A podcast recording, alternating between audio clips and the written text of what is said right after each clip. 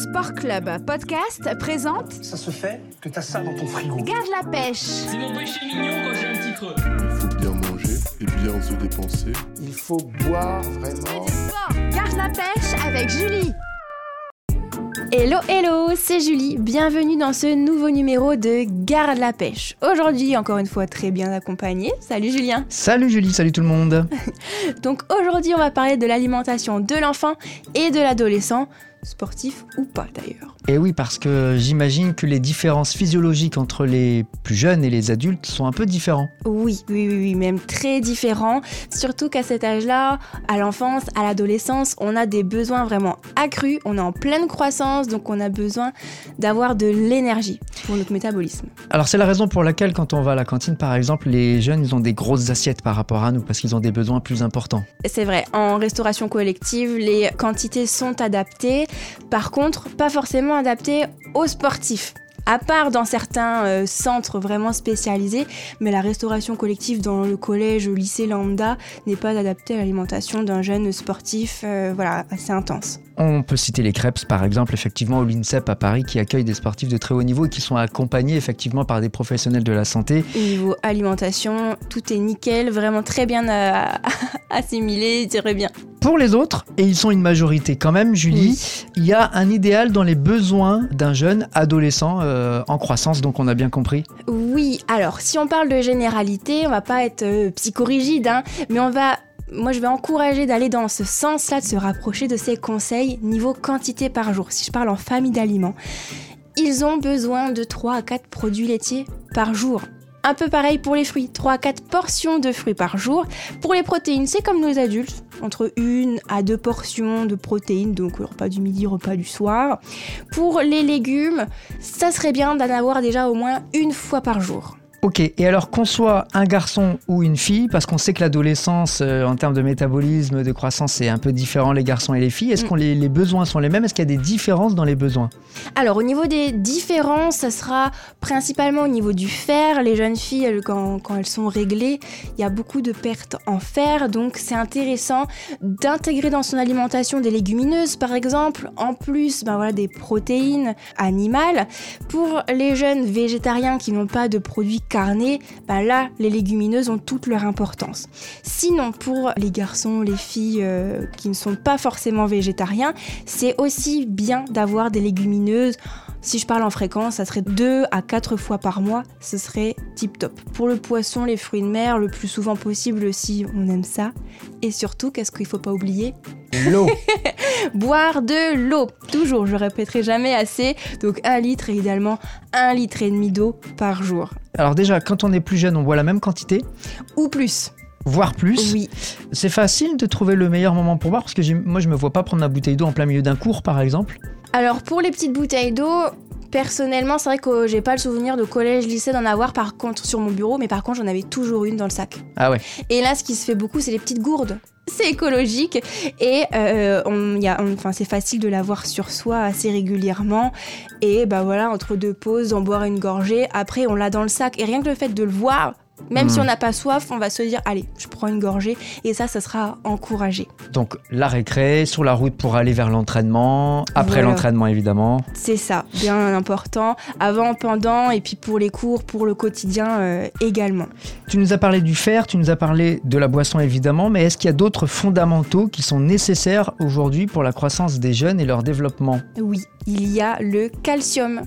Le calcium, ça va être la base, il est vraiment indispensable donc pour les jeunes et encore plus pour les sportifs. C'est vraiment à l'enfance, à l'adolescence qu'on va construire notre capital osseux, notre capital calcique et ça, ça sera pour toute la vie. Donc tout se joue à cet âge-là. Donc très important, ça veut dire que ça, de ça détermine de notre consommation en calcium plus jeune, ne détermine des éventuels problèmes plus tard. Exactement.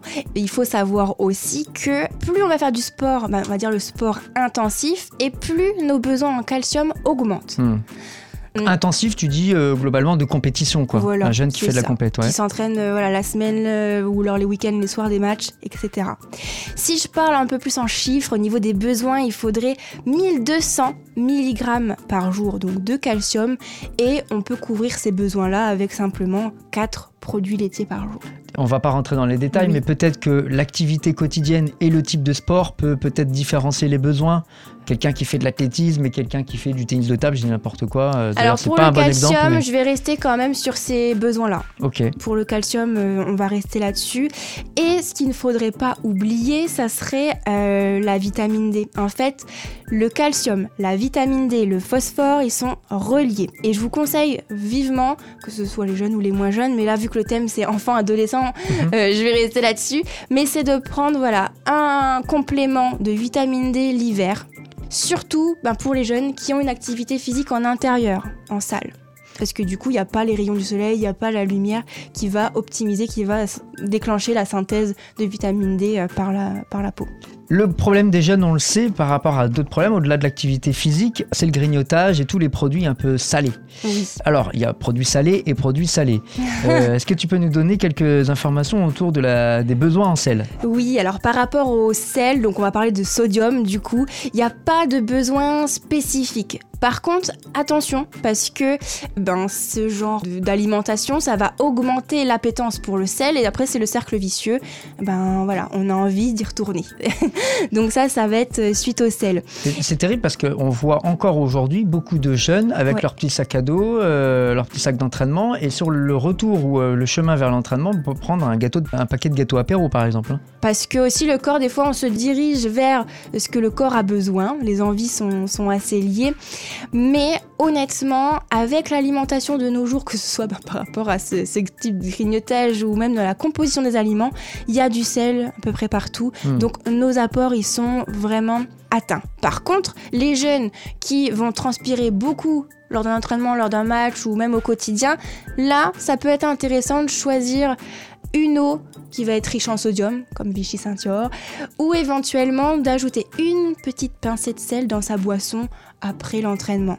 Mais c'est vraiment pour ceux qui transpirent beaucoup. Important effectivement, et là pour le coup on est tous différents. euh, Ouais, par rapport à ça. Donc euh, en tant que parent ou même en tant que jeune, essayez de faire attention à ça pour voir si voilà, il n'y a pas une perte supérieure à la normale par rapport au sodium. Autre chose importante euh, à noter, Julie, on sait qu'à l'adolescence, on est toujours parfois euh, fan de certains produits et d'autres qu'on aime un petit peu moins. On a aussi des, des- des idéaux par rapport au goût qu'on peut avoir. Mhm.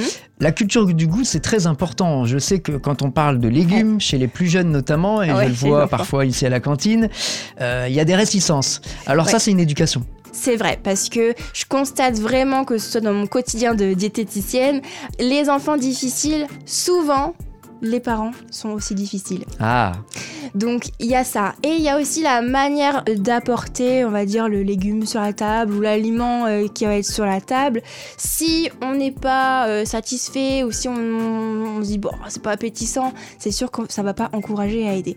Donc faut pas hésiter à intégrer, de goûter avant de ne pas aimer. Le fait de goûter, ça peut parfois confirmer le fait qu'on n'aime pas, mais aussi être d'agréables découvertes et sous les différentes formes. Alors on a déjà parlé dans d'autres euh, podcasts que le fait de la présentation et la, la- la cuisson, la préparation des aliments pouvait euh, tout changer. Et ça, c'est vraiment quelque chose qu'il faut varier et euh, mettre en avant euh, quand on, on a des jeunes qui sont un peu plus compliqués. Par exemple, là je pense à un exemple très concret. J'ai fait une intervention en école et c'était la carotte.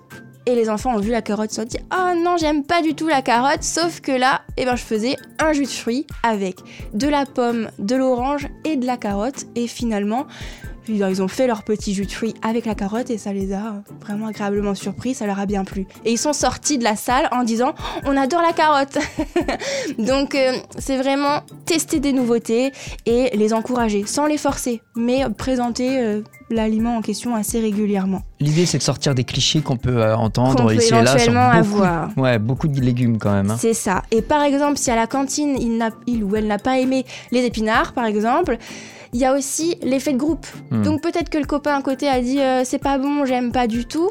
Et ben forcément, on va dire ben moi j'aime pas du tout. Mais c'est pas pour autant qu'à la maison, il faut plus en présenter ou il faut plus en tester. euh, Bon, Il faut donc représenter.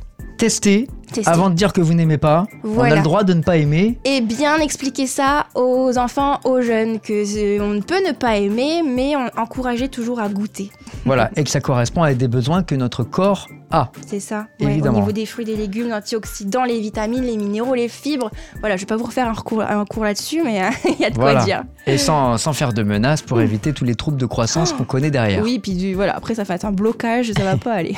Euh, autre chose, puisqu'on a toujours un trait avec euh, le sportif, on sait souvent qu'en pleine période de scolarité, les horaires d'entraînement sont pas toujours très adaptés Ouais, par rapport euh, aux besoins ensuite nutritionnels.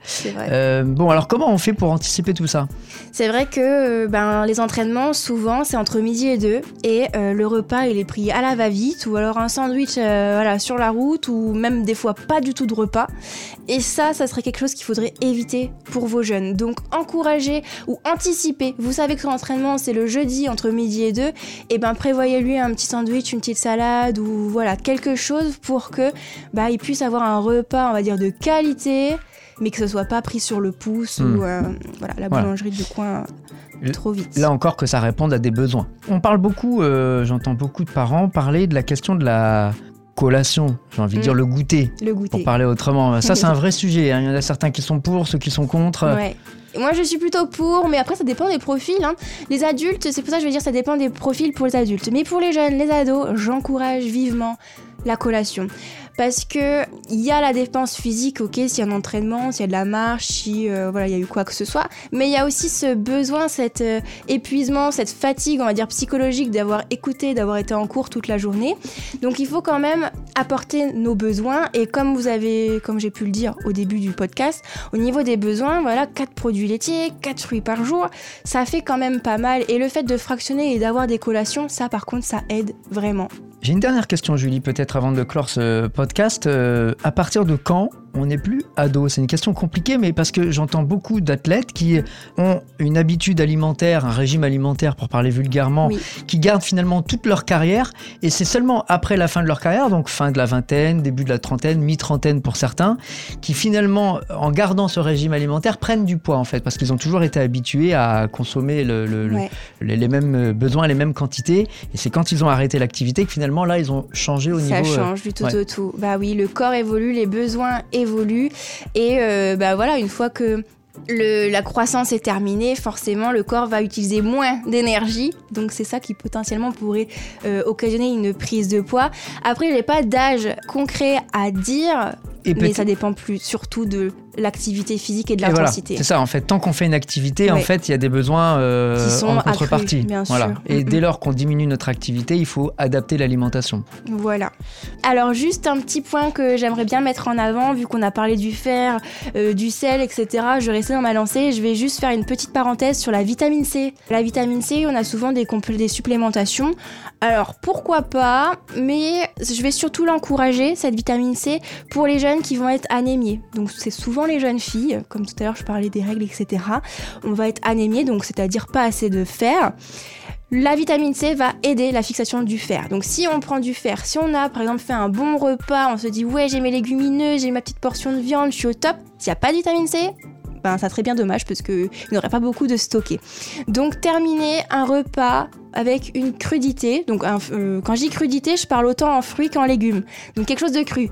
Donc par exemple en entrée ce sera des carottes râpées. Donc là ça sera une crudité, ça va être riche en vitamine C. Ou alors s'il n'y a pas eu de crudité en entrée, vous pouvez terminer par un fruit. Où là, bah du coup, il y aura le fruit qui euh, apportera la petite vitamine C bien comme il faut. Et si vraiment il y a de la fatigue chez le jeune, pourquoi pas faire une cure de vitamine C, mais déjà dans un premier temps, c'est d'apporter les, euh, les aliments qui y conviennent. Et de saison, pourquoi pas Et là, on ah vous bah alors là, on sera au top, bien sûr. On vous renvoie au dernier podcast FAQ qui a très bien marché d'ailleurs. On vous Oui. remercie hein, pour euh, l'ensemble de vos questions et de vos réactions. Merci beaucoup Julie. Merci à toi Julien. Donc du coup cet épisode touche à sa fin. Je vous remercie pour votre écoute et je vous dis à très bientôt pour un nouvel épisode de Garde la pêche.